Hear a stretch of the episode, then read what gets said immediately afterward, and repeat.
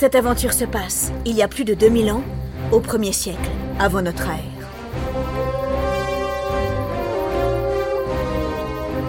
En ce temps-là, la France n'existe pas encore.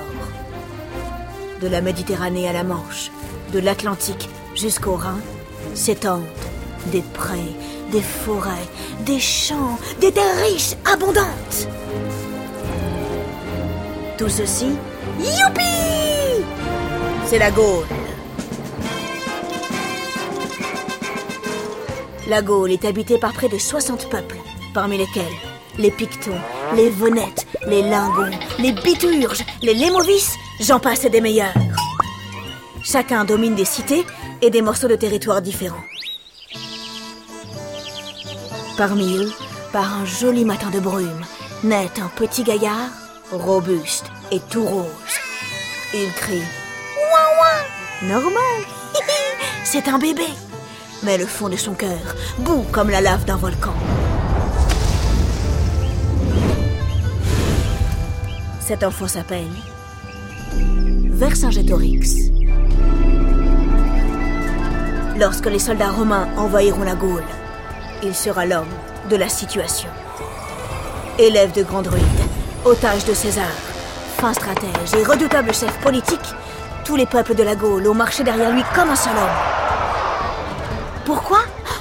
Pour aller déguster une délicieuse pizza de l'autre côté de la frontière italienne, dans la ville de Ventimiglia. Buongiorno, la pizza, je vous la fais avec ou sans mozzarella? Mais non Pour retrouver la liberté Par contre, euh, je veux bien une petite part de pizza. Hum. Ah, c'est bon Hum, C'est Voici l'incroyable odyssée de Vercingétorix, l'homme qui osa défier le puissant empire romain. Ave César, tiens-toi prêt, vieille canaille. Les Gaulois sont à tes brousses. Euh, glousse Euh, trousse Ah, bah dis donc.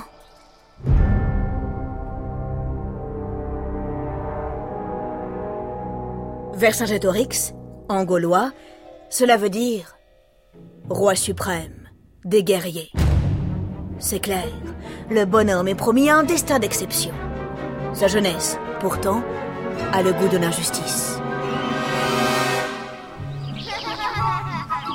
Enfant, lorsque Vercingétorix regarde autour de lui, il voit les montagnes vertes et arrondies du centre de la Gaule. Ces terres immenses, fertiles, chatoyantes, il les adore.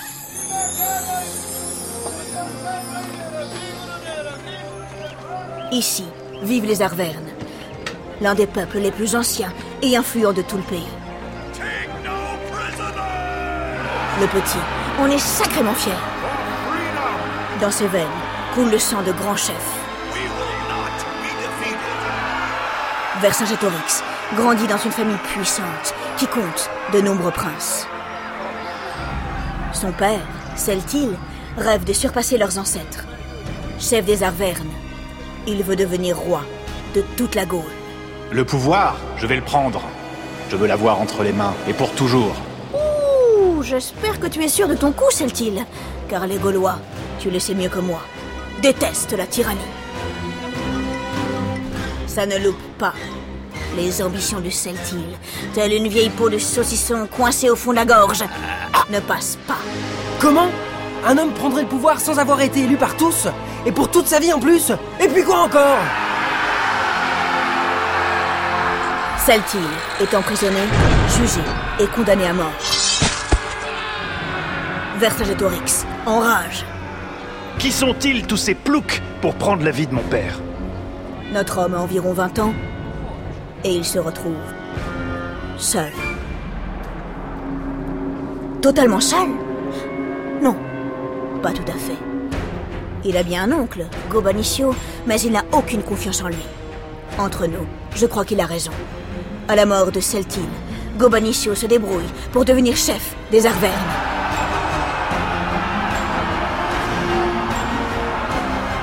Vercingétorix voit tout rouge Il erre, la nuit, les poings serrés, dans les rues de Gergovie, la capitale. pourquoi lui? Pourquoi pas moi? Moi aussi, j'ai été formé par les meilleurs druides. Et puis, c'est quoi ce prénom à la noix? Gobanicio. Gob, gob, gob. Qu'est-ce qu'il gobe à la fin? Des mouches? Les relations entre l'oncle et le neveu sont à couteau tiré. Gobanicio se méfie de Vercingétorix comme de la peste. Je l'ai à l'œil, le coco. Fort comme un sanglier, rusé comme un renard. Un jour, c'est sûr, il voudra reprendre le pouvoir. Pas le choix, je dois neutraliser le bambin. En ce temps-là, la Gaule est en péril. Les Germains, à l'est, menacent d'envahir le pays. Paniqués, certains demandent la protection de leurs puissants voisins, la République romaine.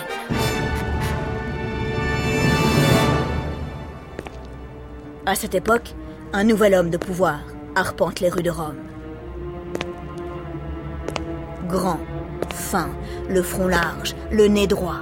Il a 43 ans et il s'appelle Jules César.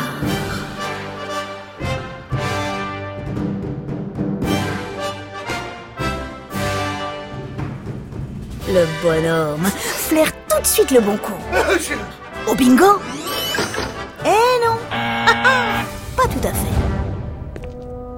L'Empire romain occupe déjà tout le sud de la Gaule. Hum.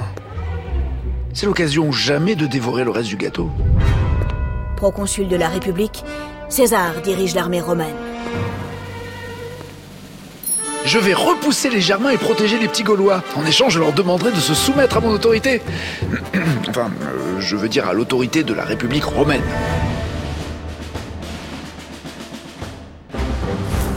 En moins 58, environ, débute la guerre des Gaules. À la tête d'une légion de plus de 30 000 soldats, Jules César franchit les Alpes. Du sud, il remonte vers le nord, en traversant, les uns après les autres, tous les pays gaulois. César est habile. Il arrive à se mettre les Gaulois dans la poche.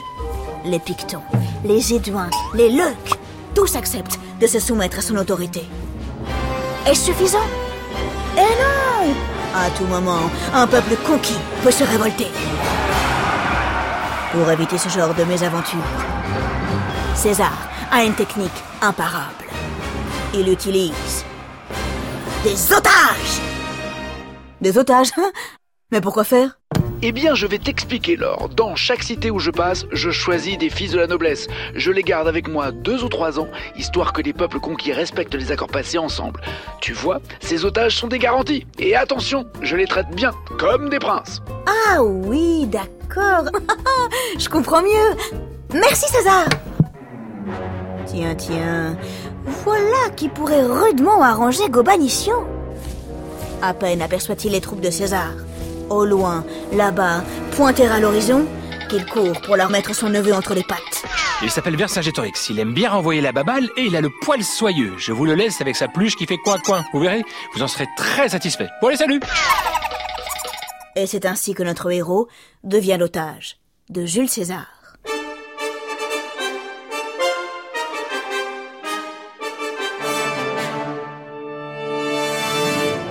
Emporté par la Légion romaine, Vercingétorix quitte sa cité de Gergovie, et ma foi, bah, c'est pas si mal.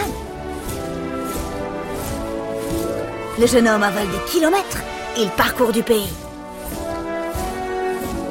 Il découvre de nouvelles régions gauloises et surtout un nouveau monde.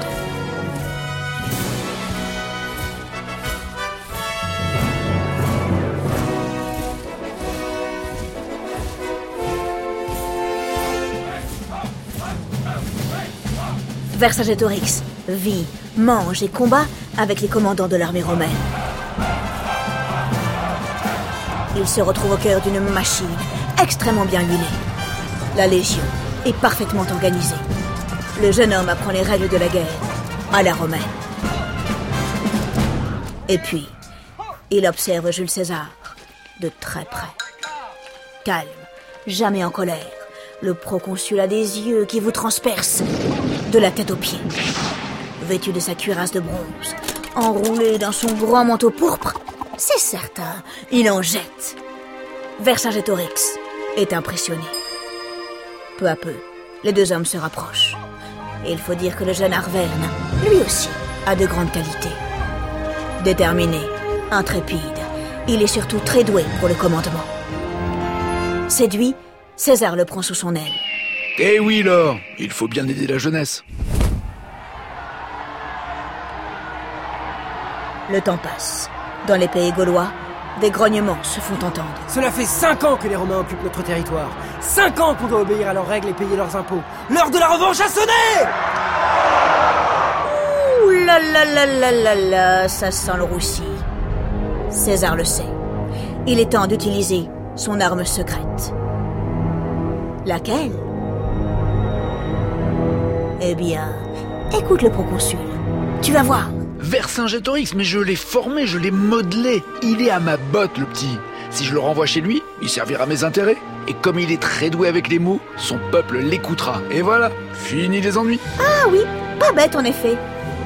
Enfin, ce que César ne sait pas, c'est que Vercingétorix a d'autres projets.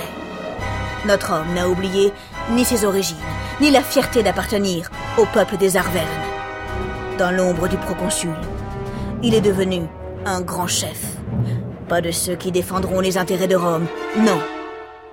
Un grand, un authentique chef gaulois.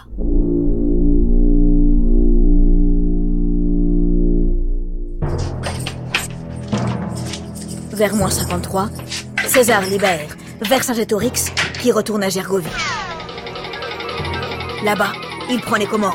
Pousse-toi, tonton, j'arrive Le jeune homme veut diriger sa cité, et tout seul.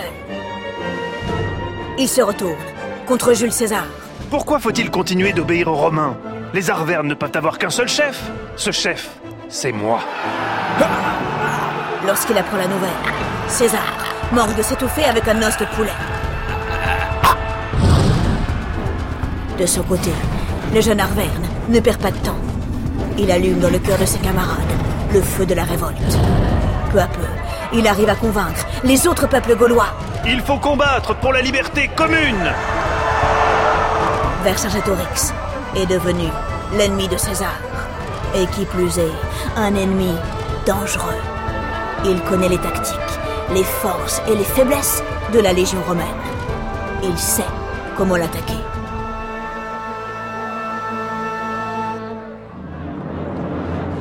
Un an plus tard, le signal est donné.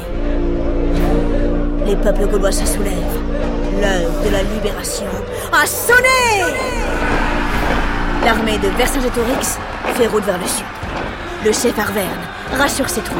Vous inquiétez pas, les gars, on va les prendre par surprise en menant simultanément plusieurs attaques.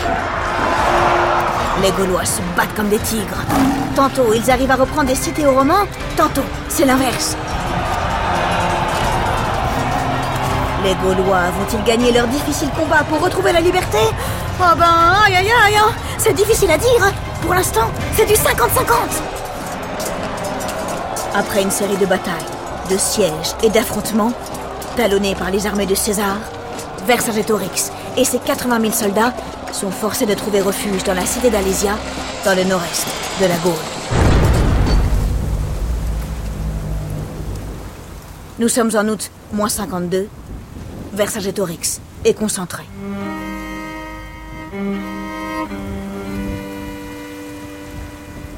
C'est là, à Alésia, que l'avenir de la Gaule va se jouer.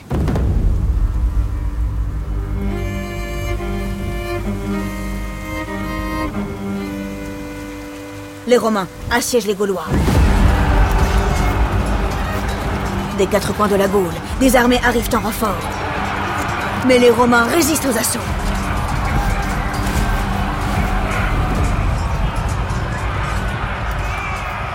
Les jours, les semaines passent. Le siège continue. Terrible. Assassin. Dans le camp des Gaulois, la faim trouve les ventres. La famine est là.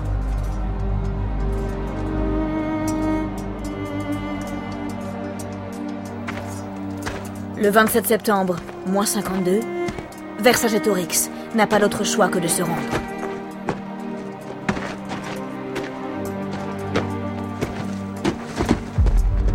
Lorsqu'il jette ses armes aux pieds de César, les deux hommes se regardent.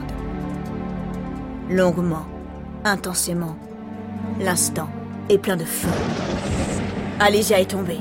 Le proconsul triomphe.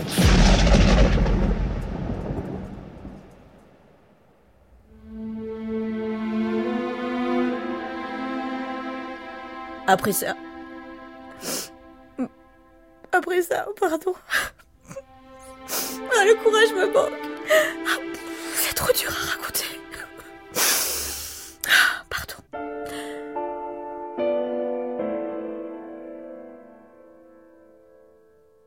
Après ça, César emmène Vercingétorix à Rome, où il l'utilise comme un toutou, euh, un petit trophée qu'il exhibe un peu partout pour vanter sa réussite et accroître sa gloire.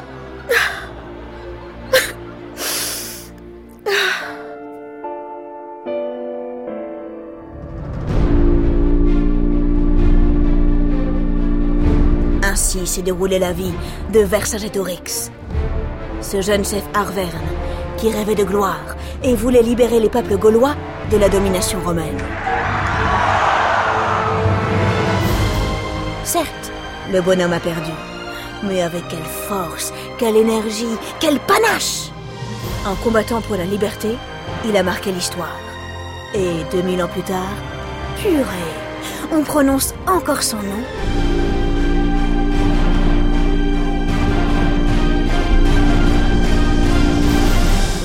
Vercingétorix.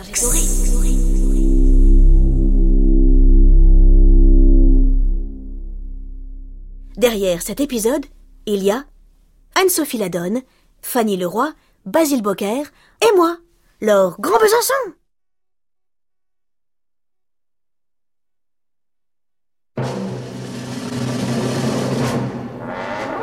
L'histoire, c'est parfois lointain.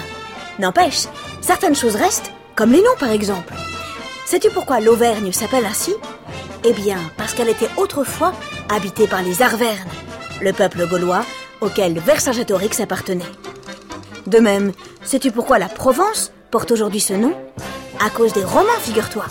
Lorsqu'ils occupaient le sud de la Gaule, ils appelaient cette région la province. Avec le temps, la province est devenue la province. Les Odyssées est un podcast original de France Inter.